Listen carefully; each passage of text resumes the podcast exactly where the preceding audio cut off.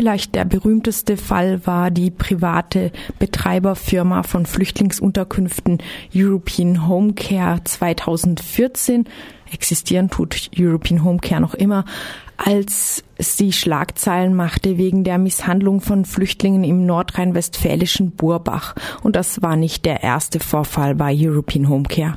Dennoch haben sich die baden-württembergischen Landratsämter und Regierungspräsidien auch nach diesen Vorfällen oft für European Home Care entschieden. Laut Stuttgarter Zeitung sind es zehn Erstaufnahmezentren und Notunterkünfte im Land, die von der Firma betrieben werden. Und in Baden-Württemberg läuft auch in den Unterkünften einiges schief, sei es in der Stuttgarter Schleierhalle, wo Flüchtlinge hin und her quartiert wurden, ohne zu wissen, was mit ihnen ist, in der Enge der Lea Ellwang, in der Freiburger Bier oder auch in untergeordneten Einrichtungen, wie zum Beispiel hier in der Region im südbadischen Eschbach. Das Problem liegt ganz wesentlich auch in der Abschiebung von Verantwortungen in Bereiche, die immer schwerer kontrollierbar strafbar sind. Im Fall der Misshandlungen von Burbach war das die Abschiebung auf Subunternehmen. Es gibt weitere Schwierigkeiten. Doch wer übernimmt die Verantwortung und wie kann das gehen? Darüber möchte ich jetzt mit Daniel Lede-Aball sprechen, dem integrationspolitischen Sprecher der Grünen Landtagsfraktion. Guten Morgen. Guten Morgen. Die Regierungspräsidien Kreise und Kommunen geben Verantwortung an private Dienstleister ab. Diese reichen sie teilweise an Subunternehmen weiter. Security-Leute und DolmetscherInnen geben in ihren Muttersprachen Informationen und auch mal Fehlinformationen an Asylsuchende weiter, ohne dass dies für verantwortliche Stellen nachvollziehbar wäre. Flüchtlinge leben Tag ein, Tag aus in den Unterkünften. Verantwortliche aus Behörden oder Politik können aber nicht immer dabei sein und so geschieht viel vieles unbemerkt. Herr Lede-Aball, hat das Integrationsministerium in Baden-Württemberg gezielte Methoden zur Überprüfung der Betreiber und sonstigen Dienstleister in Flüchtlingsunterkünften? Nein, bisher gibt es die noch nicht. Ähm, wir haben ja ähm, übrigens schon seit vielen Jahren externe Dienstleister in diesem Bereich. Das äh, wenn Sie beispielsweise die Lea Karlsruhe nehmen, da ist zum Beispiel der Bereich äh, Sicherheit, also der Security-Dienst schon seit vielen Jahren ein privater Anbieter. Ähm, und wir haben natürlich auch immer wieder Vorfälle gehabt, äh, wo es Klagen beispielsweise in Karlsruhe über den Sicherheitsdienst gab. Und soweit uns das bekannt geworden ist, sind wir dann diesen Fällen nachgegangen und haben das Ministerium um, bzw. das Regierungspräsidium um Aufklärung gebeten. Werden solche Fälle irgendwie systematisch gesammelt, ausgewertet? Haben sie vielleicht auch eine Auswirkung auf die künftige Auswahl von Betreibern? Also wir haben ähm, versucht, das bei den Vorfällen, die es früher in Karlsruhe gab, ähm, für uns ein bisschen aufzuschlüsseln. Wir haben da jetzt in dem Sinne keine richtige dauerhafte Situation äh, feststellen können, sondern es gab da immer mal wieder Berichte. Was es allerdings, was jetzt allerdings nicht mehr möglich war, ist äh, jetzt, sagen wir mal, im letzten Jahr und insbesondere nicht mehr seit Herbst, ähm, als die große Zahl von Flüchtlingen kam, das Ganze irgendwie noch zu erfassen.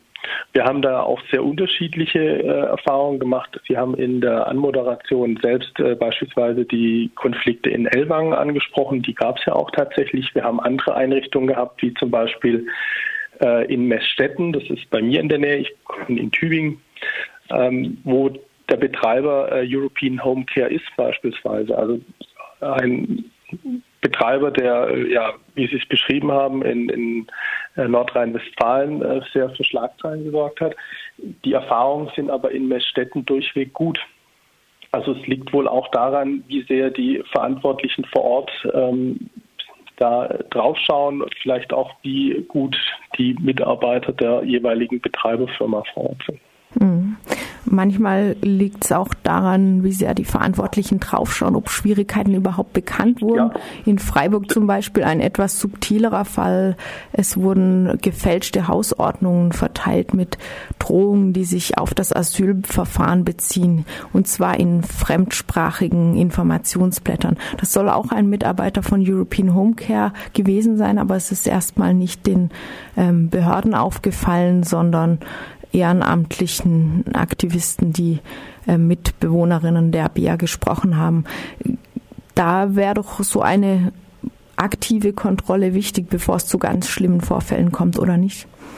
Also ich bin absolut der Meinung, dass wir ähm, eine Kontrolle ähm, durchführen sollten. Wir also bloß mal, um die Situation richtig einzuordnen. Ich will überhaupt nicht gegen ähm, eine Kontrolle ähm, sprechen. Ich sage auch gleich noch was dazu. Wir haben im Zuge der äh, Änderung des Flüchtlingsaufnahmegesetzes äh, diskutiert, ob wir nicht auch in Baden-Württemberg eigentlich eine Art, eine Art Heimtüv brauchen, wie in beispielsweise Sachsen für Flüchtlingsunterkünfte eingeführt hat. Da gehe ich gleich nochmal drauf ein.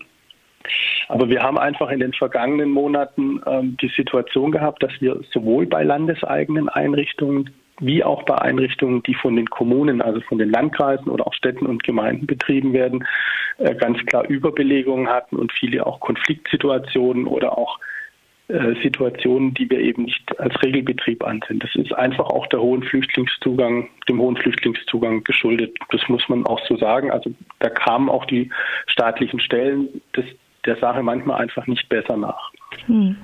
Jetzt haben wir aber natürlich eine sich verändernde Situation. Jetzt gehen die Flüchtlingszahlen zurück. Auch die, wir kriegen die Nachricht, dass sich die Unterbringungssituation entspannt. Also die Belegungen werden niedriger. Und dann wollen wir natürlich auch, dass die Standards, die beispielsweise im Flüchtlingsaufnahmegesetz stehen, auch wieder eingehalten werden. Und dass man dazu zurückkehrt. Und ich glaube, dass man darüber auch ähm, schauen muss, dass man einen Heimtüv installiert ähm, und da auch über Kontrollmechanismen verfügt. Ja, wir haben gerade auch im Bereich Unterbringung eigentlich im sozialen Bereich ein sehr engmaschiges, gutes Kontrollnetz, aber wir haben bislang die Situation, dass der ganze Bereich der Flüchtlingsunterbringung davon ausgeklammert ist. Mhm.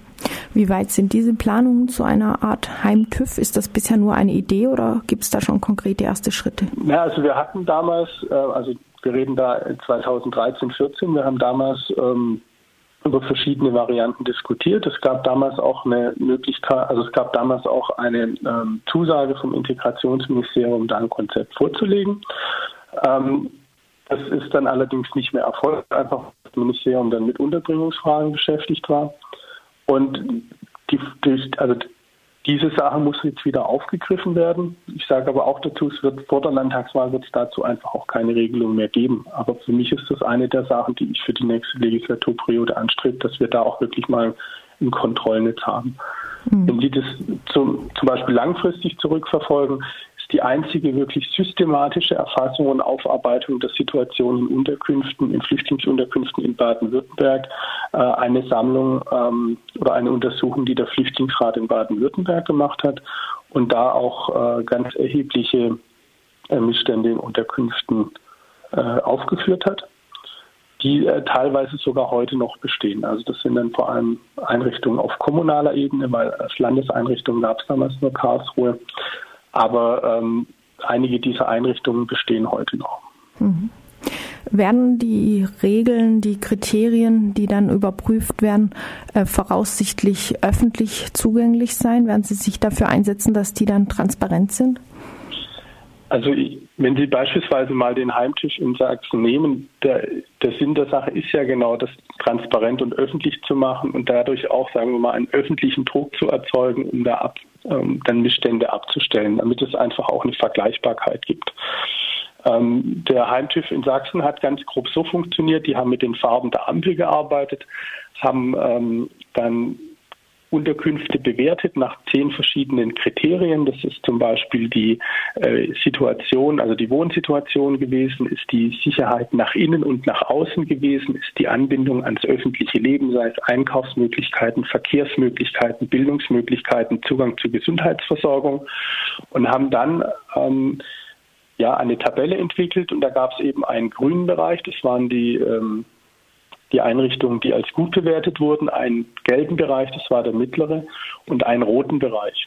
Und ähm, äh, schon allein die Einordnung in den roten Bereich hat für sehr viel Aufregung bei den betroffenen äh, Landratsämtern in Sachsen gesorgt. Also es gab dann teilweise äh, zunächst massive Proteste von einigen Landratsämtern. In der Folge gab es dann aber dafür ähm, sehr deutlich im Bemühen eben nicht eine Einrichtung im roten Bereich zu haben. Und die Kommunen haben dann sehr schnell für eine Verbesserung gesorgt. Das ist ein Beispiel, wie man es machen kann. Ähm, aber aus meiner Sicht äh, ist es richtig und gut, wenn die Öffentlichkeit beteiligt wird, vor allem weil auch durch die vielen Ehrenamtlichen, die Zugang haben zu den Einrichtungen, ja auch, ähm, sagen wir mal, die Situation in den Unterkünften eh schon öffentlich ist. Hm, das klingt nach einer Vereinbarung auf sozusagen freiwilliger Basis. Naja, wir haben ja gesetzliche Vorgaben für die ähm, Unterbringung von Flüchtlingen. Also ganz losgelöst ist es nicht. Ähm, wir haben da Verbesserungen gemacht. Also Sie erinnern sich an die äh, Heraufsetzung der Quadratmeterzahl, die wir dann im letzten Jahr wieder äh, ausgesetzt haben für zwei Jahre. Ähm, weil einfach der Wohnraum in der Form nicht zur Verfügung stand. Aber das sind Dinge, die, wo wir eben auch wieder hin zurück müssen. Und dann gibt es natürlich ähm, zum Beispiel für die Einrichtung von ähm, Wohnheimen ähm, auch bauliche Vorschriften. Da muss man jetzt gucken. Also es wird ja versucht, jetzt auch den Bereich zu lockern und generell Wohnbau zu erleichtern, also nicht nur spezifisch jetzt für äh, Flüchtlinge. Ähm, und dann gibt es allerdings auch Unterkünfte, da würde ich sagen, da habe ich auch selbst gesehen, einen baulichen Zustand, den ich äh, dann eigentlich nicht mehr im Bereich der Freiwilligkeit sehe. Ähm, also es wird eine Rückkehr, um nochmal zum Flüchtlingsaufnahmegesetz zu kommen, es wird eine Rückkehr zu den vorgeschriebenen sieben Quadratmetern pro Person geben, die letztlich nie umgesetzt wurden. Bisher. Ähm, naja, also es gab bei der, also wir haben diese ähm, sieben Quadratmeter zum 1.1.2014 eingeführt ähm, mit einer Übergangsfrist äh, bis zum 1.1., also bis zum 31.12.2015. Also wäre jetzt der Übergang ab Jahresanfang gewesen.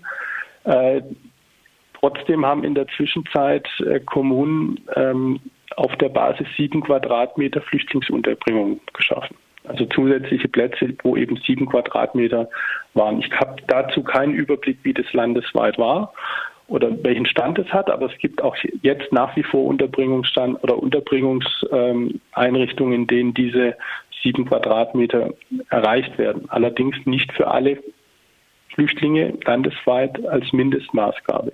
Weder, sage ich auch noch dazu, weder auf der kommunalen Ebene noch in den Landeserstaufnahmeeinrichtungen, wo diese, ähm, wo dieser Maßstab ja auch analog gegolten hätte. Und ausgesetzt, also wir haben auch diese äh, sieben Quadratmeter nicht wieder zurückgenommen, sondern wir haben sie für zwei Jahre ausgesetzt. Also eigentlich gibt es sogar einen Automatismus, der zu den sieben Quadratmetern zurückkehrt. Mhm. Auch nochmal zum Zeitplan. Sie sagten vorhin jetzt die ähm, Umsetzung einer, von einer Art Heimtüv, eben die volle Umsetzung des immer noch relativ neuen Flüchtlingsaufnahmegesetzes. Das war in letzter Zeit eben nicht möglich, wird auch nicht sofort möglich sein wegen der gestiegenen Flüchtlingszahlen. Ist es aber nicht so, dass gerade bei hohen Flüchtlingszahlen eben Regeln aus dem Lot zu kommen, drohen, wo Unterbringung besonders menschenunwürdig wird in beengten Situationen und auch qualitativ gesehen in letzter Zeit eben diese Erstaufnahmestellen, also Notunterkünfte aus dem Boden schießen und damit eine Art von Massenunterkünften, die auch ganz anders funktioniert, die mit Security, Catering, einer weitgehenden Kontrolle und Vororganisation des Lebens dieser Menschen umso mehr Kontrolle bedürfte eigentlich, umso mehr Qualitätskontrolle bräuchte als vielleicht das alltägliche Leben in entspannteren Situationen in kleineren Wohnheimen? Also grundsätzlich gebe ich Ihnen da recht. Ich bin jetzt selber relativ viel in Baden-Württemberg rumgekommen und habe viele Einrichtungen gesehen. Und ähm, da gibt es natürlich irgendwo, also da gibt es überall auch in gewissem Maßstab Probleme. Ähm, ich glaube, dass der Bereich äh, Versorgung und Catering, der lief insgesamt recht gut ab. Also wenn man mal davon absieht, dass mal ähm, beispielsweise in Karlsruhe äh, keine Wasserflaschen zur Verfügung standen, weil die Ausgabe schon geschlossen hatte und solche Geschichten. Aber jetzt ähm, die Versorgung hat insgesamt recht gut geklappt. Ähm, eine andere Problematik war dann äh, die Situation in den Unterkünften, einfach weil sie schlicht und einfach überbelegt waren. Also dass beispielsweise in Erstaufnahmeeinrichtungen ähm, Zimmer, wo eigentlich äh, vielleicht fünf Personen hätten sein sollen, acht oder zehn Personen letztlich untergebracht waren und dann teilweise in den Gängen noch Matratzenlager geschafft werden mussten. Ähm, solche Dinge gab es natürlich auch. Ähm, jetzt ist aber natürlich die Frage, wir könnten, wir hätten jetzt natürlich auch von vornherein auf Kontrollen setzen können, aber die Kontrollen hätten, glaube ich, auch niemandem richtig weitergeholfen, sondern dass es da ein Problem gibt und dass es Missstände gibt. Das haben wir beispielsweise von den Einrichtungsleitern auch äh, erfahren. Also ich habe mit relativ vielen Einrichtungsleitern von Erstaufnahmeeinrichtungen gesprochen. Äh, und die haben aus der Situation also nie ein Hehl gemacht und äh, nie was beschönigt, sondern sie haben ausdrücklich darum gebeten, dass äh, bei ihnen entlastet wird und gesagt, sie sind überbelegt und die Situation ist so nicht haltbar. Und so wurden dann Schritt um Schritt eben auch zusätzliche Erstaufnahmeeinrichtungen geschaffen.